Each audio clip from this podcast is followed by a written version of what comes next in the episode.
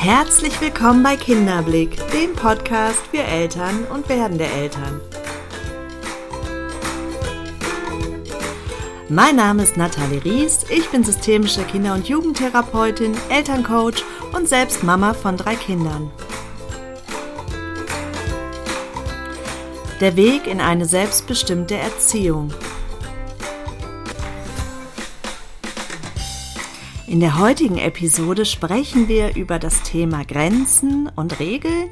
Wir schauen, was sind überhaupt Grenzen, was sind Regeln und wann macht es Sinn, Grenzen oder Regeln anzuwenden.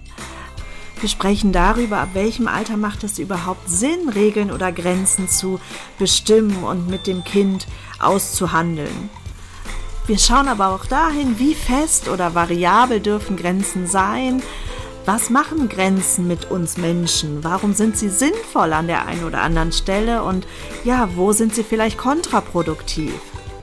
Wir sprechen aber auch darüber, warum es uns manchmal so schwer fällt, Grenzen auch wirklich einzuhalten. Und wenn die Reaktion des Kindes da vielleicht sehr emotional ist, da auch wirklich standfest zu bleiben. An der Stelle plaudere ich auch ein bisschen aus dem Nähkästchen und erzähle euch meine Geschichte, denn auch ich habe hier durchaus mit meinen Kindern viele Erfahrungen sammeln dürfen und mir ist es bei weitem nicht immer leicht gefallen, Grenzen abzustecken und vor allen Dingen dann auch, ja, da eine Verlässlichkeit reinzubringen. Denn gerade die emotionale Reaktion meiner Kinder hat mich da manchmal ganz schön ins Wanken gebracht. Jetzt wünsche ich dir aber erstmal viel Freude und ein paar Erkenntnisse mit dieser Episode. Hallo und von Herzen willkommen zu einer neuen Episode.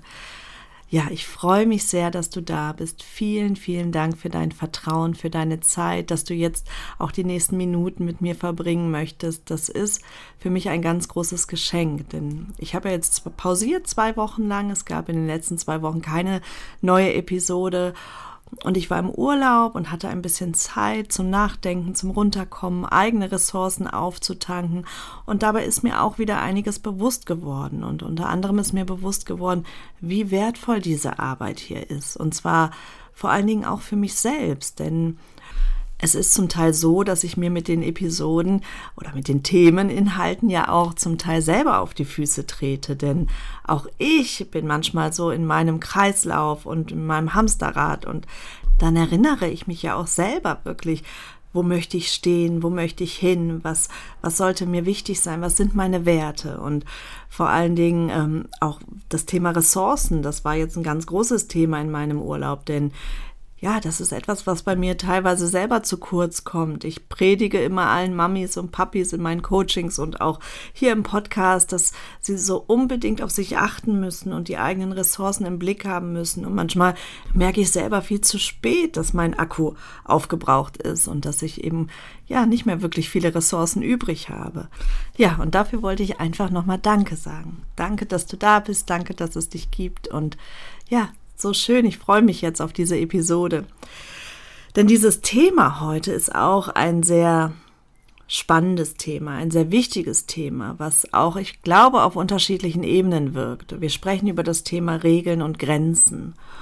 Und ich glaube, Regeln und Grenzen, da sind sich wahrscheinlich alle Eltern einig, braucht es in einem gewissen Maß, weil unsere Welt funktioniert so, überall sind Regeln, überall gibt es Grenzen und wir müssen lernen, damit umzugehen oder das Kind muss lernen, damit umzugehen. Und doch ist es, stellt es Eltern vor unterschiedliche Herausforderungen und oftmals sind die Ansichten ja auch was Regeln und Grenzen betrifft, ähm, sehr unterschiedlich und oftmals sogar innerhalb der Eltern sehr unterschiedlich. Also der Vater hat andere Auffassung, wo Regeln und Grenzen sinnvoll sind als die Mutter. Und die Eltern vielleicht haben auch wieder andere Auffassungen. Dann kommen die Schwiegereltern, die auch noch mitreden wollen. Also das ist ein Thema, was einfach omnipräsent ist und was Eltern vor viele Herausforderungen stellt. Hinzu stellen sich Eltern dann oftmals die Frage, ab welchem Alter machen Regeln und Grenzen überhaupt Sinn? Wann versteht mein Kind überhaupt die auferlegte Regel? Und ja, wie setze ich das um? Und was mache ich vor allen Dingen, wenn mein Kind die Regel nicht einhält? Und auch hier herrscht ja oftmals Uneinigkeit, auch zwischen den Eltern, wenn ja zum Beispiel unterschiedliche Erziehungsstile präferiert werden. Vielleicht aber nochmal vorab, um überhaupt zu erklären, Was sind denn Regeln und was sind Grenzen und wo liegt überhaupt der Unterschied? Der Unterschied liegt vor allen Dingen in dem Blickwinkel. Denn eine Regel ist etwas, was auferlegt wird, was bestimmt wird von außen. Und wenn dem nicht gefolgt wird, wenn die Regel nicht eingehalten wird, dann hat es negative Konsequenzen.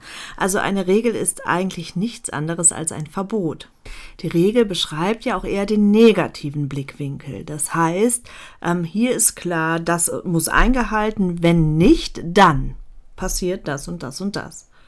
Eine Grenze wiederum beschreibt im Grunde das Feld, in dem ich mich frei bewegen kann, bis ich an einen bestimmten Punkt angelange. Also das ist dann die Grenze eben.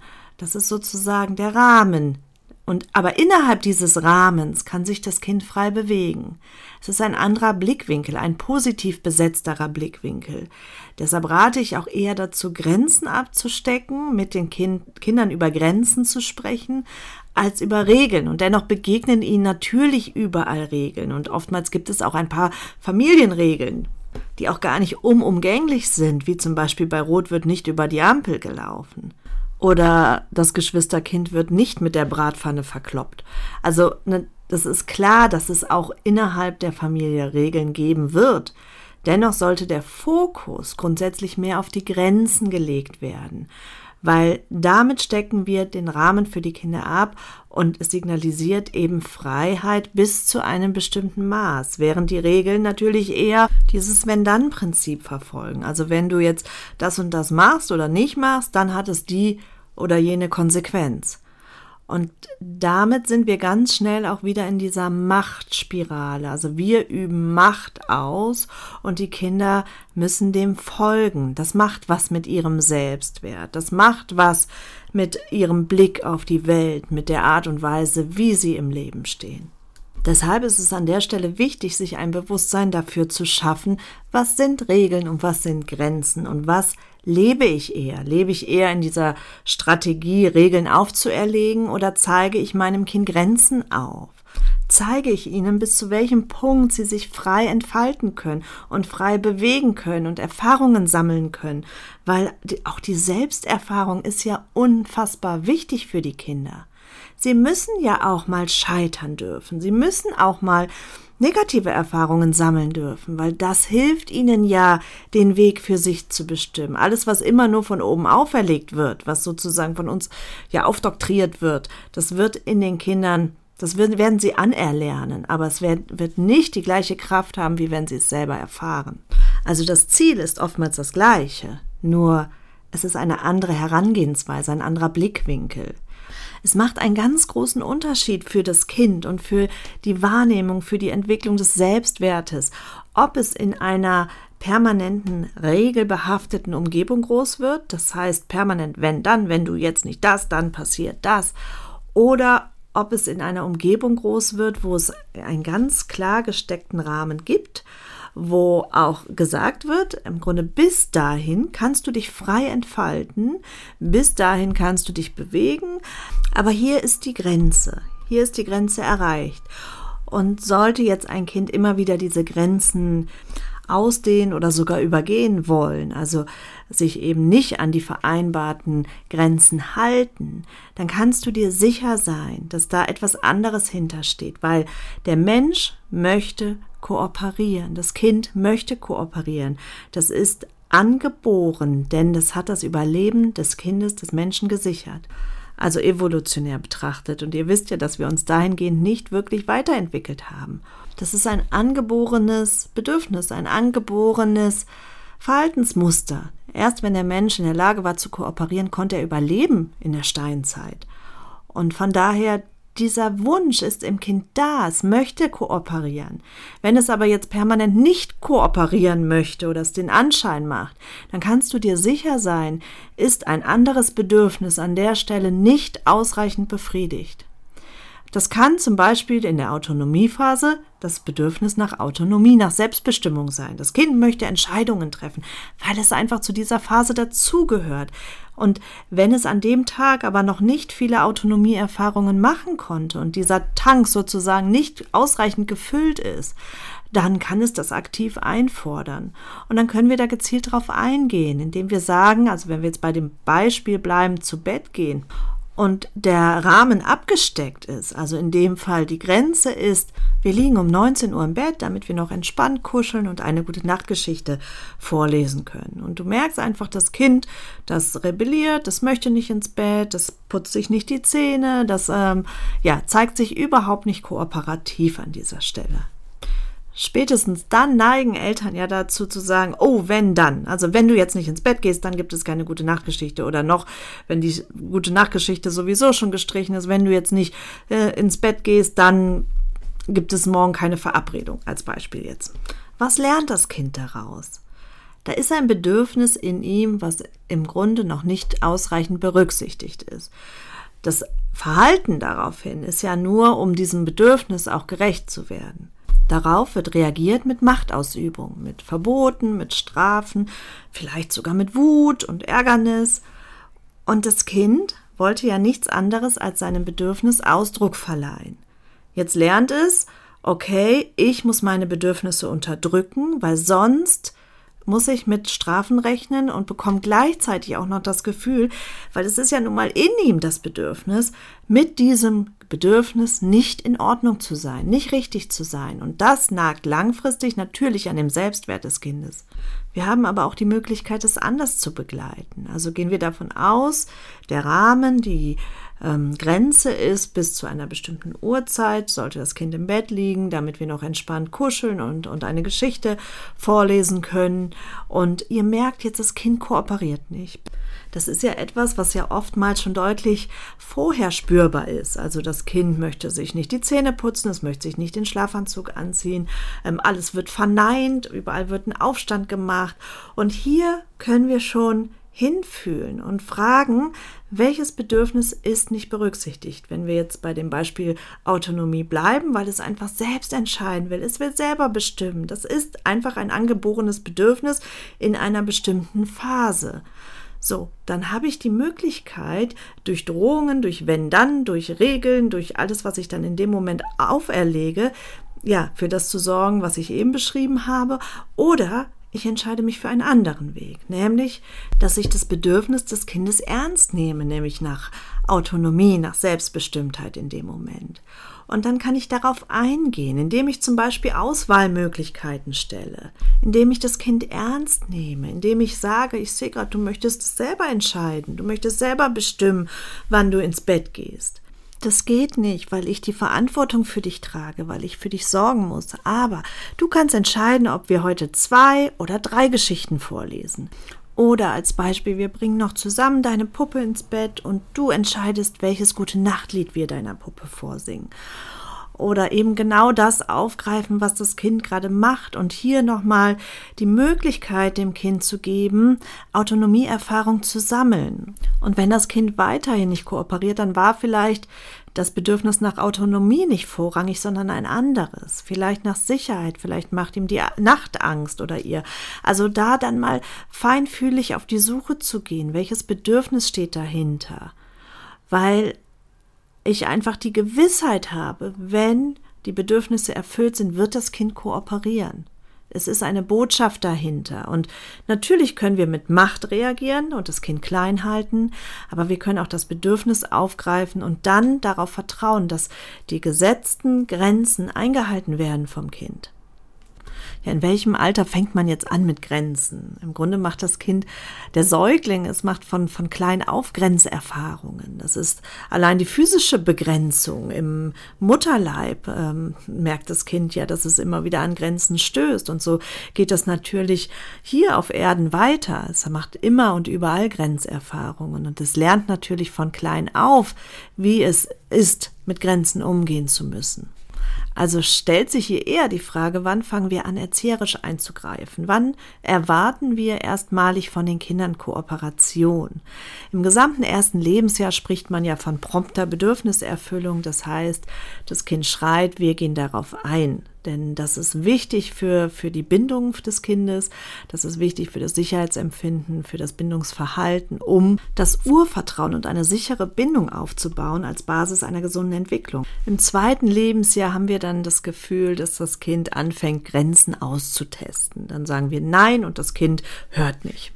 Das ist so der Klassiker. Jetzt muss man dazu sagen, dass das Kind das Wort Nein ja auch erstmal mit Inhalt füllen muss. Für das Kind ist Nein erstmal eine leere Worthülse. Das heißt, es braucht die Erfahrung und auch die Handlung von den Eltern, um überhaupt begreifen zu können, was bedeutet Nein. Und auch hier ist ganz wichtig, die Umgebung so zu gestalten, dass es so wenig Neins wie möglich gibt. Dennoch wird es die geben und das Kind wird Lernfelder haben. Aber es ist wichtig für die Entwicklung des Kindes, dass es in einer Ja-Umgebung groß wird und nicht in einer Nein-Umgebung. Dennoch wird dein Kind Nein-Erfahrungen machen und die sind ja auch, ja, gehören zum Leben dazu. Und das Leben besteht aus Ja und Nein und aus groß und klein und aus hell und dunkel. Wir leben in Polaritäten und es gibt Ja und Nein in dieser Welt. Und es ist auch in Ordnung, dass es diese Erfahrung macht. Nur habt da ganz, ganz viel Geduld, bis es das Wort mit Inhalt füllen kann, dauert einfach.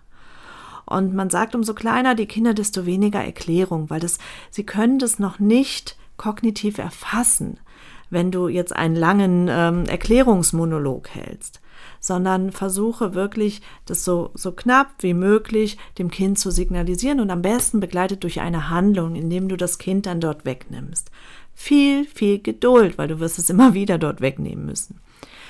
Ja, das sind so die ersten Grenzerfahrungen. Umso größer das Kind, desto größer der Rahmen. Also wir weiten den Rahmen natürlich mit dem Alter des Kindes. Und hier ist es ganz wichtig, dass wir natürlich diesen Rahmen anpassen, dass wir immer wieder hinterfragen, ist es noch altersgemäß, ist es noch altersgerecht, dass wir schauen, wo steht mein Kind entwicklungsbedingt, was braucht es entwicklungsbedingt für, für Grenzerfahrungen. Aber wenn diese Grenzen gesetzt sind, dass die auch eine Verlässlichkeit haben, dass die Kinder die nicht immer wieder neu hinterfragen müssen, weil sie sich darauf verlassen können, dass diese Grenzen bei euch gelten. Und das klingt jetzt erstmal so positiv beschmückt, ach, das Kind kann sich darauf verlassen. Ich sage auch immer so schön, das darf, sich an den Grenzen anlehnen. Ähm, aber um zu spüren, dass die fest sind, dass es darauf vertrauen kann, dass es eben nicht umkippt. Das bedeutet aber nicht, dass es sich darüber nicht ärgern darf. Natürlich darf es sich ärgern. Es darf total wütend sein darüber. Es darf traurig sein darüber. Und hier ist es die Aufgabe der Eltern, die Kinder in diesen Gefühlen zu begleiten, weil das macht einen Unterschied. Und ich spreche da wirklich aus Erfahrung. Ich meine, ich habe drei pubertierende Kinder zu Hause. Meine Tochter kam gestern auf die Idee, bei uns herrscht die, die Grenze, dass Übernachtungen willkommen sind von Freunden, aber nicht unter der Woche, ähm, wenn Schule ist. So, das können wahrscheinlich viele Eltern nachvollziehen. Und äh, meine Tochter hinterfragt die Grenzen natürlich immer mal wieder zwischendurch. Und dann fragt sie mich gestern, ob eben sie bei ihrer Freundin übernachten darf, als ganz große Ausnahme. Und ich merke selber, wie ich in dem Moment schwanke. Natürlich, ne? weil irgendwo, ach ja, ich möchte das ja auch ermöglichen. Aber dann habe ich gesagt, nein, es ist eine Grenze, die wir mal besprochen haben, die auch, finde ich, nach wie vor altersgerecht ist. Und ich bleibe dabei, damit sie weiß, sie kann sich darauf verlassen. Und sie hat sich geärgert in dem Moment. Ja, hat sie. Und dann habe ich sie in ihrem Ärger verstanden und habe sie versucht, dort aufzufangen, was mit zwölf Jahren nicht mehr so leicht ist. Aber äh, ich habe mein Bestes gegeben an der Stelle. Und ich weiß, ich habe die Gewissheit, das schwächt uns nicht in unserer Beziehung. Heute Morgen kam sie direkt zu mir kuscheln das schwächt uns nicht in unserer Beziehung, sondern im Gegenteil. Sie weiß, die Mama kennt den Weg und die Mama, auf die kann ich mich verlassen. Aber ich erinnere mich auch an Zeiten, und da bin ich auch ganz ehrlich, gerade als mein Sohn in dem Alter war, Autonomiephase ein bisschen später noch, ähm, wo ich unheimlich meine Themen mit den Grenzen und Regeln vermischt habe. Ich möchte kurz erklären, weil ich glaube, dass es vielen Eltern so geht. Dann war es so, dass mein Kind natürlich auch so wie meine Tochter gestern Grenzen hinterfragt hat. Wollte Grenzen, ähm, ja, im Grunde umstoßen. Gucken, wie weit kann ich gehen, gucken, wie, wie verlässlich ist diese Grenze, kriegen, also kann ich da für mich was rausholen. Und meist im ersten Anlauf war ich dann noch konsequent und sagte nein, und dann ging es los. Alles wurde ausgepackt, über Geschrei, über Geweine, über Verzweiflung, über Argumente. Umso älter er wurde, desto schlagfertiger wurden die Argumente. Und ich merkte innerlich, ich wackel. Und ich wackelte immer mehr und ich wackelte und wackelte und irgendwann kippte ich um. Das heißt, ich habe dann nachgegeben. Und das passierte mir nicht einmal, sondern immer wieder. Mein Sohn ist ja ein schlaues Kind. Das heißt, er hat es auch immer wieder und immer heftiger eingefordert weil er die Erfahrung gemacht hat, es funktioniert. Grenzen sind durchaus variabel, kann ich immer wieder umstoßen. Aber da das Bedürfnis in ihm ja nach Orientierung und Sicherheit groß war, musste er umso öfter hinterfragen, weil er eigentlich genau diese Grenze gesucht hat. Er wollte die Verlässlichkeit, er wollte sich daran anlehnen.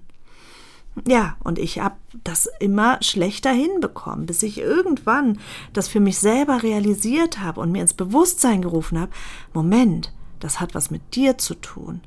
Du kannst es nicht aushalten, dass er so wütend ist. Du kannst es nicht aushalten, dass er dich womöglich ablehnt. Und da war ich ja, ich meine, mein Sohn ist jetzt fast 17, ne? da war ich ja noch deutlich jünger, als ich es jetzt bin, Anfang zwei oder Mitte 20.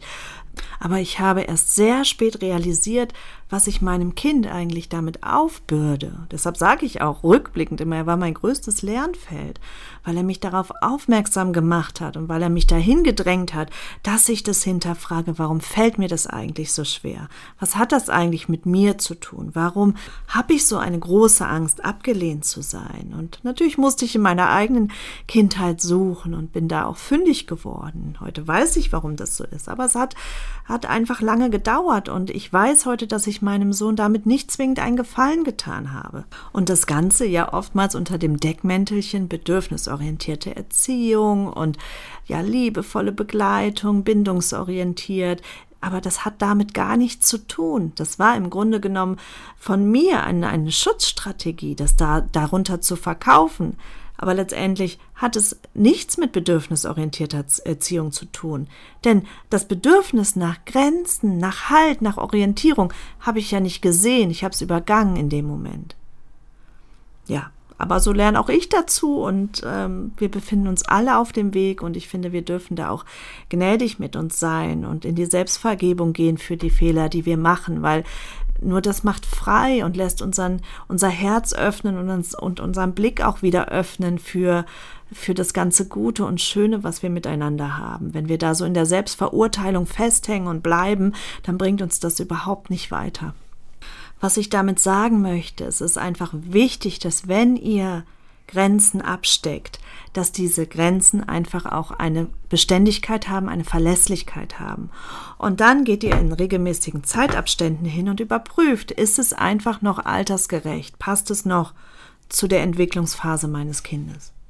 Was sind denn jetzt sinnvolle Grenzen für mein Kind? In erster Linie sollen Grenzen unser Kind schützen. Das ist so der, der ganz große Auftrag, den wir haben, wenn wir Grenzen setzen.